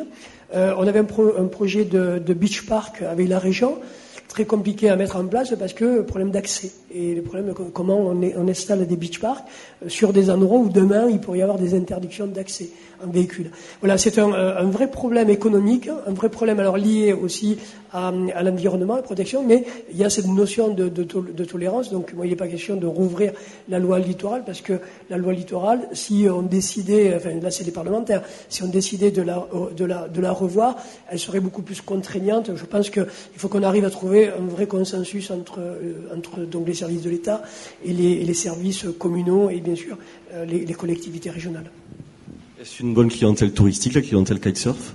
Vous qui touchez au terme euh, dans votre agence de voyage, est-ce que c'est une clientèle qui est de tous horizons, qui a du fort pouvoir d'achat? Est-ce que vous est-ce que vous commencez déjà à, définir un petit peu le profil type? Bah Justement, hein, le kitesurfer, euh, on, va schématiser parce que c'est pas que ça, mais euh, aujourd'hui, on va dire que c'est un cadre de la quarantaine d'années qui a deux enfants qui vient en famille, qui vient consommer, donc qui a du pouvoir d'achat.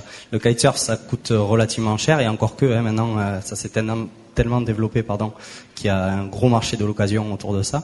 Mais en effet, c'est des gens qui ont du pouvoir d'achat et qui clairement euh, recherchent un confort justement sur de l'hébergement, sur de sur de la restauration. C'est un tout quoi. C'est un tout qu'aujourd'hui on est en train de travailler et, et je pense qu'on est sur la bonne voie. Merci. Alors, on enchaîne la plaisance. Et oui, de toute façon, tout, le monde a le micro ouvert, hein, donc il n'y a, pas de souci. On nous l'a évoqué, la plaisance fait également partie de, cette, de ces filières euh, liées au vent.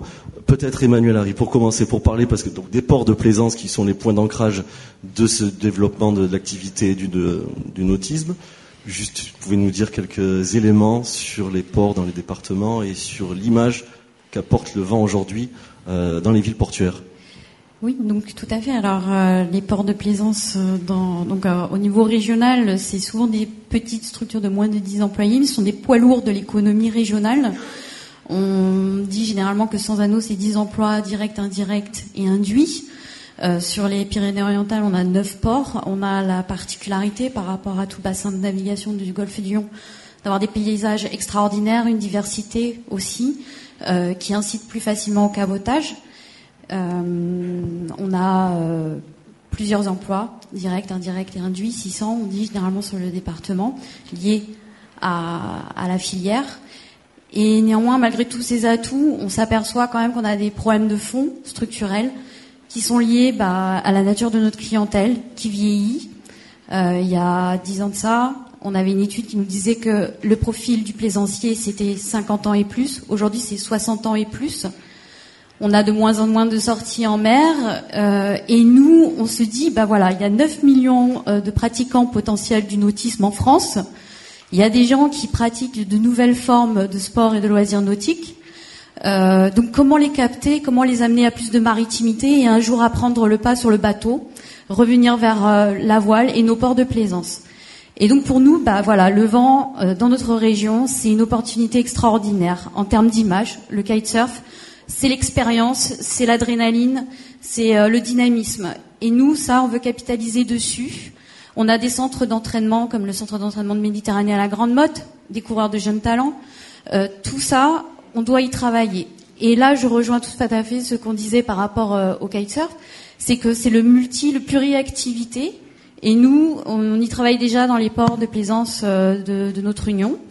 Euh, on essaye de combiner du produit plaisance avec d'autres activités de loisirs nautiques pour amener ces personnes euh, qui sont euh, expérimentaux vers notre pratique, rajeunir notre clientèle. Est-ce qu'on a un nombre d'anneaux suffisant dans, les PO, par exemple? C'est entre 6 et 7 000, je crois Alors, on est à 8 000 anneaux à ah, peu près. Voilà. J'ai des vieux chiffres.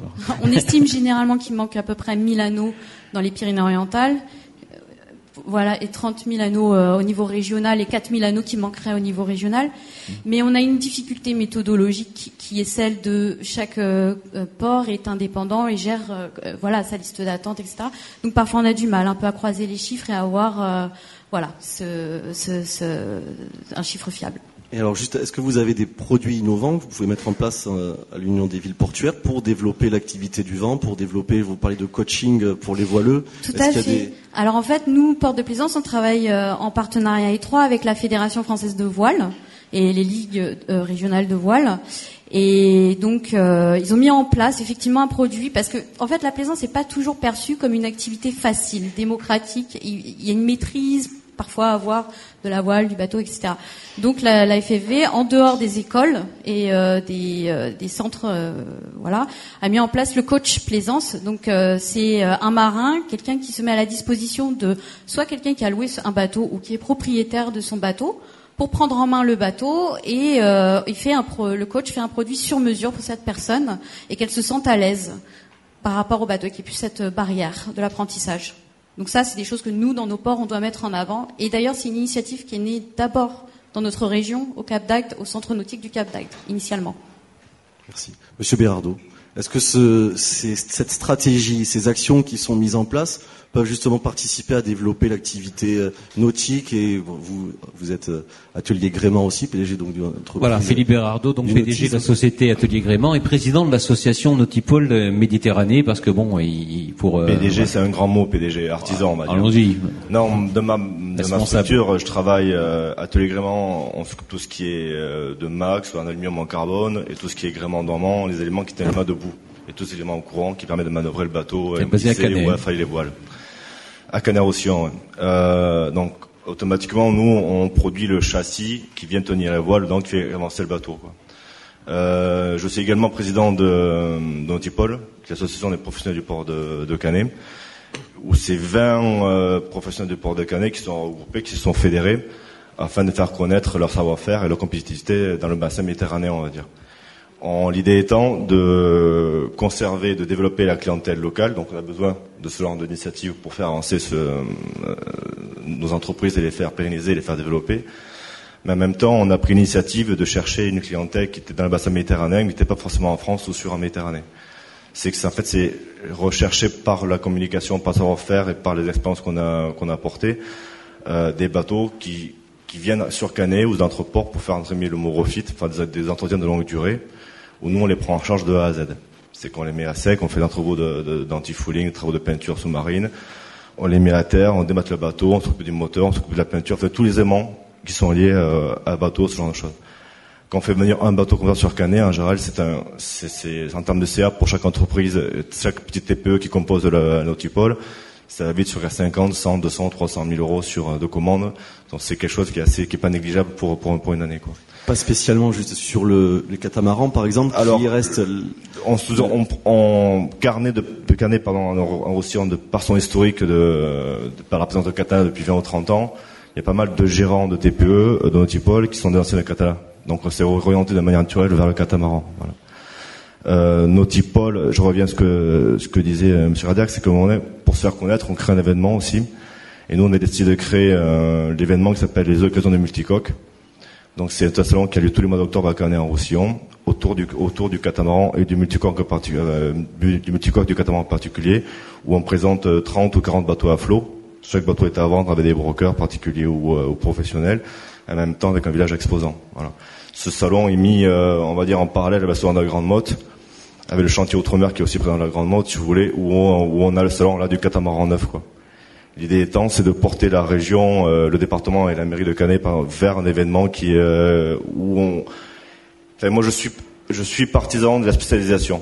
C'est que quand on est bon dans un domaine, en général, on, on crée son savoir-faire et on arrive à se développer. Voilà.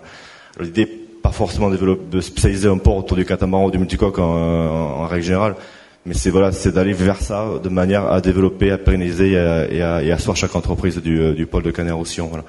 Je tiens juste à remercier la région parce que la région nous aide beaucoup pour monter ce salon. Euh, autant que le département ou que, la ville de Canet, parce que c'est quand même un gros euh, événement qui est compliqué à organiser, parce qu'on bouge beaucoup de bateaux dans le port de Canet. On fait travailler beaucoup de gens pour, pour créer ce, ce, salon-là. et cette année, on va faire le troisième. Voilà.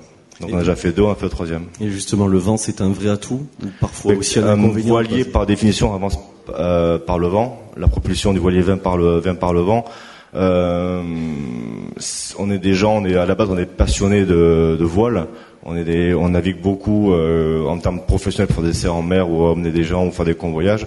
En même temps, on navigue aussi le week-end de manière plus euh, en loisir, quoi. Voilà, tout le monde a on va d'ailleurs vers, vers le moi, mon, mon loisir entre guillemets c'est plutôt le, petit camaran de plage où je, je, prends ça sur le lac de la Rao ou sur directement en mer euh, devant Canet quoi. Voilà. En termes d'essais en termes de tests des bateaux c'est un vrai atout d'avoir cette fréquence de vent même si c'est des puissances un peu alors c'est compliqué à gérer pour nous parce que euh, moi je travaille beaucoup avec la météo parce que quand je lève des mâts en carbone avec des fortes valeurs 200 300 000 euros c'est euh, je fais gaffe à la météo quoi parce que c'est c'est c'est grosse manutention euh, on passe beaucoup de temps sur Winoguru, Winfinder, faire des gros trucs comme ça au Météo France pour valider la, météo. Il faut savoir qu'on a une problématique nous euh, sur le port de Canet et sur les autres ports du littoral euh, en l'occurrence, c'est que par vent d'est, par marin, les bateaux ont du mal à sortir ou à rentrer dans le port. Quoi.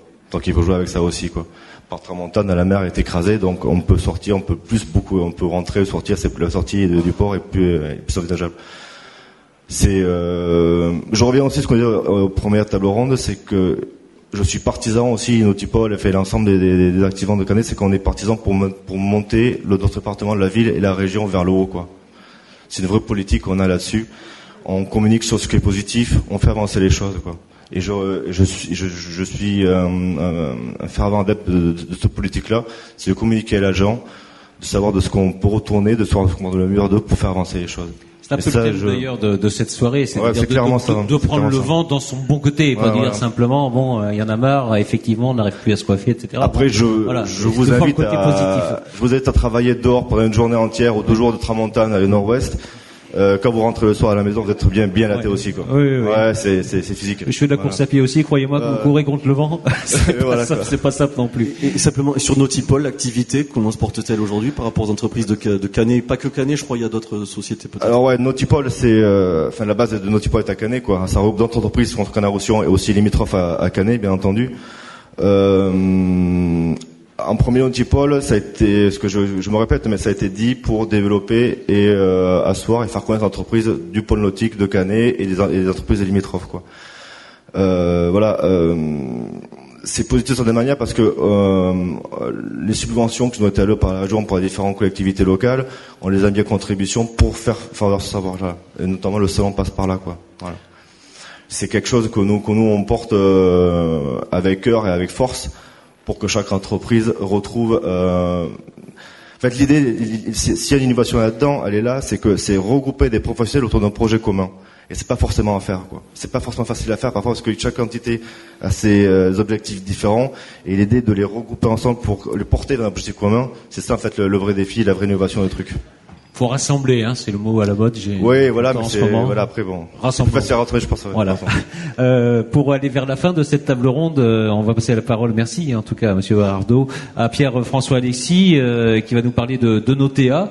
Alors, euh, qu'est-ce que c'est Notea, Monsieur Alexis? Pour la CCI, je salue d'ailleurs l'arrivée tout à l'heure hein, de Bernard euh, euh, Fourcade, qui, qui- qui nous a rejoint, l'arrivée également d'Olivier Amiel, euh, adjoint au maire de Perpignan. J'en conclus que le, le conseil municipal est terminé, c'était ce soir aussi. Pierre-François Alexis, donc Notea. Bien, bah, bonsoir à tous. Euh, Effectivement, Bernard Fourcade a dû partir, il s'excuse. Euh, euh, donc, Moi, je ne dirai rien. Mais, Notea, donc c'est une, une volonté euh, de Bernard Fourcade, donc en 2004, de fédérer la, la filière nautique dans le département, de façon à ce que euh, Perpignan, aujourd'hui, à l'époque, était surtout connu pour euh, le soleil sur la carte météo, euh, mais on avait du mal à identifier une filière particulière. Et donc il avait choisi, parce qu'on avait déjà eu un, succès avec Katana, sur lequel on avait été très bien appuyé par la mairie de Canet, la filière nautique. Et donc l'objectif était de fédérer cette filière. Euh, je dirais que ça a fonctionné et, là aussi je remercie la, à l'époque euh, Arlette Franco et, et maintenant Bernard Dupont puisque déjà on travaille avec lui. Euh, puisque de 2004 euh, démarrage de l'ETA jusqu'à maintenant il y a eu 73 entreprises du nautisme qui ont été créées et qui existent toujours sachant qu'il y a eu la, la crise et que dans le nautisme la crise a été très forte puisque c'est vraiment un, un, secteur, euh, quand on achète un bateau, c'est vraiment pour se faire plaisir, c'est pas une priorité. Euh, et on a encore 73 entreprises qui se sont créées, qui existent toujours dans le département, qui représentent à peu près 150 emplois. Pour revenir sur l'atout du, vent dans le nautisme, euh, et là je me positionnerai plus sur du bateau que sur de la glisse, puisqu'on a déjà parlé de la glisse. Tout à l'heure, vous parliez de 300 jours euh, avec 30 km heure de vent. Minimum minimum, mais 30 km heure de vent, grosso modo, c'est un petit force 3, ce qui est idéal pour naviguer. Euh, on aime tous naviguer par force 3, bon, quelquefois quand il y a plus, on aime aussi. Il faut se dire que pour un, un chantier ou un revendeur de bateaux, euh, pouvoir dire à votre client, venez quand vous voulez, vous pourrez essayer le bateau. Alors, petite chance qu'on a ici, je suis breton d'origine, ici il n'y a pas de marée. Euh, ça veut dire que même si on arrive avec du retard, on peut aller faire l'essai en mer. Et quelle chance de pouvoir naviguer avec le canigou enneigé ou aller à Collioure, manger dans un restaurant à Collioure et revenir en bateau. Je peux vous assurer que pour vendre un bateau, c'est vraiment un atout. Je travaille beaucoup avec Outre-mer. La baie d'Aigues-Mortes, ça n'a pas le même cachet que de naviguer ici. Donc vraiment, je pense que le, le vent est un atout. Euh, autre atout, c'est euh, bah, pour, euh, euh, Philippe ou pour des voiliers, des fabricants de voiles, c'est euh, le matin je, je, fais des essais, l'après-midi je peux refaire d'autres essais, le lendemain si j'ai besoin je peux refaire des essais, on sait qu'on aura toujours à peu près du vent. Sur les essais de bateau, là aussi, c'est quand on est un peu secoué qu'on voit les qualités d'un bateau. Euh, quand on est au port, tous les bateaux sont beaux. Euh, quand on est par mer calme, ça va aussi. L'intérêt de la tramontane, c'est que euh, on va partir, on va s'amariner tranquillement. Il suffit d'aller un petit peu au large et on va voir un peu les qualités du bateau parce que la mer commence à se former. Donc c'est une chance aussi euh, pour les, les vendeurs. Et est-ce que ça marche? Par rapport au développement des entreprises Aujourd'hui, à Notea, c'est combien d'entreprises dans le département de l'industrie liée à l'industrie nautique Alors, lié à l'industrie nautique, euh, on a à peu près 130 entreprises et 600 emplois. Alors là où ça marche, c'est que euh, les, choix de, la commune de Canet de euh, spécialiser toute une zone sur ce métier-là, ça nous a permis, nous, avec la commune et avec l'aglo, d'aller prospecter et de faire venir de nouveaux chantiers. Euh, là aussi, et je pense qu'il faudra le, on en parlera peut-être dans Littoral 21, si, on veut continuer à développer, il faudra euh, penser aux accès, euh, y compris pour ces gros bateaux. À titre d'exemple, si on a eu la chance, la chance, on s'est bagarré, mais d'avoir Katana euh, à Canet-en-Roussillon, qui était à Saint-Tropez, il faut savoir qu'à Saint-Tropez, il y a un, muret de séparation des voies qui a été fait par la DDE, tout à fait justifié parce que en plein été c'est compliqué. Donc il n'y avait plus possibilité de passer avec les bateaux. Puis un immeuble a été passé, il a fallu faire une remorque spéciale qui penchait le bateau dans tous les sens. Et à la fin, euh, Katana devait livre, mettre les bateaux à l'eau sur un pont. Sauf que le pont, on ne pouvait pas le bloquer de mai à fin octobre. Donc on coupe l'exploitation d'une entreprise. Thibault, je vous voyez prendre le micro, un mot? Oui, je voulais juste euh, rebondir sur, euh, sur quelque chose. Là, on parle de l'économie du vent. Euh, on a un territoire, et notamment un département qui est fabuleux, qui est rejoint la mer et montagne à une heure de voiture. Euh, justement, par rapport à ça, on parlait du kite.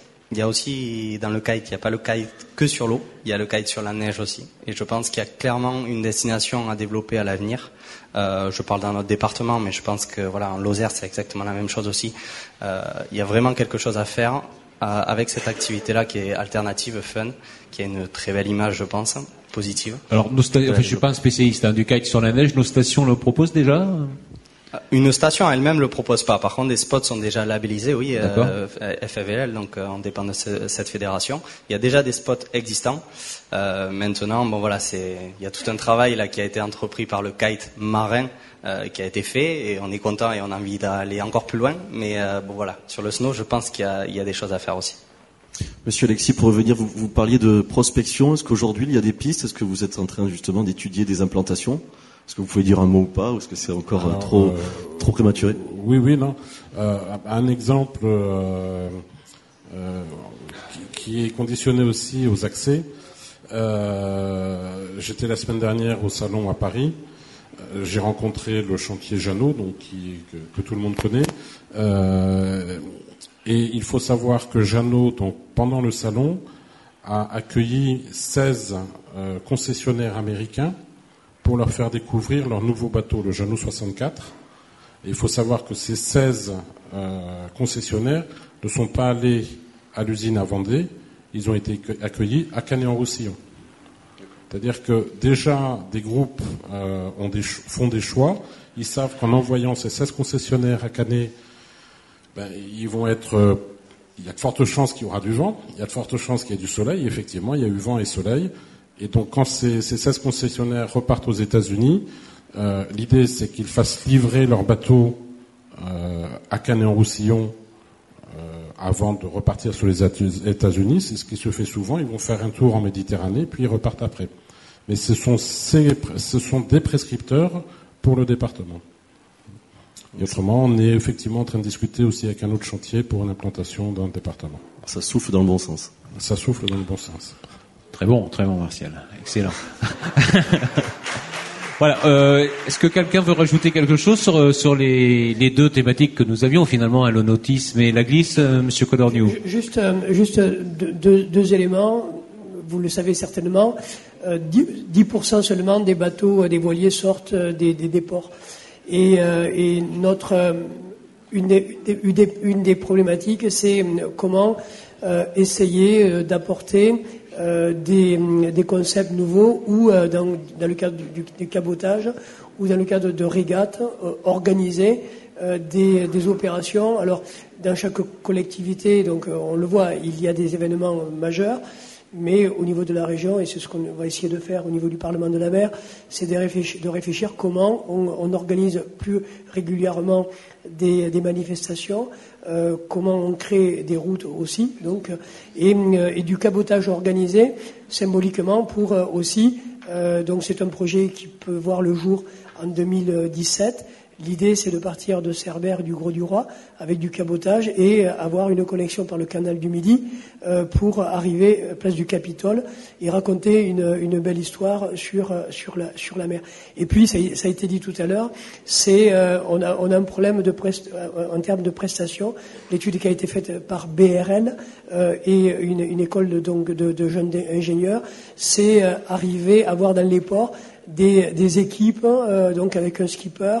Euh, la notion de service, euh, je ne suis pas forcément marin, j'ai envie de me faire plaisir, j'ai envie de partir en week-end ou une semaine, et comment je peux arriver à trouver ces services-là. Et là aussi, ça fait partie des points sur lesquels on va essayer de réfléchir pour apporter des solutions.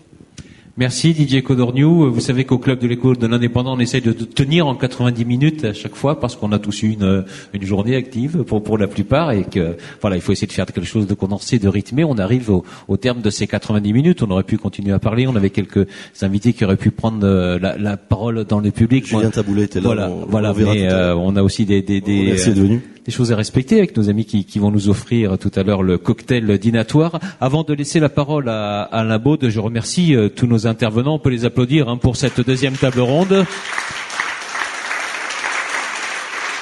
Ah, ah, avant de laisser la, la, la, parole à Alain Botte qui va conclure euh, cette soirée, j'aimerais euh, juste dire un mot parce que c'est un peu une soirée un petit peu particulière pour nous puisque c'est la la dernière pour euh, deux membres de l'équipe euh, Midi Brevens qui, qui filment tous les clubs de l'Éco. C'est leur toute dernière. Ils s'en vont euh, à la retraite. Je veux parler de Guy. Ils sont derrière, ils sont cachés. Ils n'aiment pas les honneurs, mais je les cite quand même.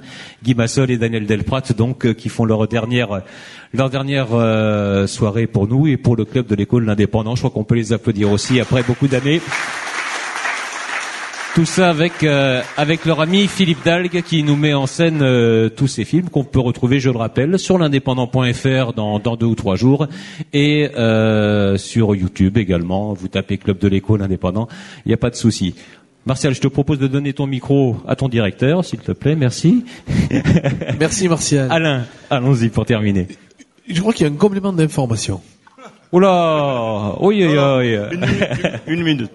Alors, une minute, hein. Complément d'information très simple. Je connais un sur deux, c'est plus vieux, quoi. Et par contre, les deux jeunes, je ne connais pas bien. Et je m'intéresse énormément par contre. À savoir, complément d'information, euh, Pierre-Alexis l'a dit, euh, Lagoon a signé 63 bateaux sur le salon. Ils ont signé 15 euh, Lagoon 72 qui valent 4 millions et demi d'euros. Le premier, bien sûr, est un dépannage constant à Canet, donc ça attire beaucoup de monde. Ça, c'est très intéressant. Ensuite, les autres aspects, c'est que depuis que Canet, à cause du vent, a choisi d'installer un système de 12 mètres de large, vous voyez des bateaux immenses arriver, et les les patrons sont très contents de voir leurs bateaux bien tenus, par, par des couches, hein, des pampers, au lieu de se balader au bout d'une grue du Gond. Donc ça c'est très intéressant. Et pour revenir au kite, avec euh, Raphaël Salle, on avait inventé des avec Marco Copello euh, pour améliorer les, les Très content que Raphaël ait pu faire ça. Et si vous voulez, c'est vrai qu'il y a des chefs d'entreprise actuellement qui viennent créer. Donc c'est, je crois qu'il m'avait coupé, qui crée des boîtes dans le département, si vous voulez, et on dépasse le côté touristique, c'est-à-dire il y a des gens qui ont déplacé leur activité parisienne à Perpignan parce qu'ils adorent faire du kite. Par contre, employer des gens qui aiment le kite, c'est difficile parce qu'ils sont plus souvent sur le kite qu'au bureau. Mais, euh, mais à part ça, ils font pas de conneries. Voilà, je pense que vous avez bien connu Robert Guichet. Voilà, ça méritait d'être dit. Écoutez, moi je tiens à vous remercier, remercier les animateurs de la soirée, remercier toutes les équipes qui ont contribué à sa réalisation. Merci à tous les intervenantes capricieuses ou pas, comme le vent. Et intervenants, certains viennent de loin. C'est l'esprit du club de l'écho de l'indépendant. On évoque un thème, on essaie de le brasser, et ensuite on se retrouve dans un instant convivial. Nous avons ici le maître des lieux qui va nous y conduire. Vous êtes ici chez vous, et vous repartirez avec un petit peu de vent dans la poche, si c'est pas déjà fait, récupérer un petit cadeau qui est à votre attention. Merci, bonne soirée, et à très bientôt.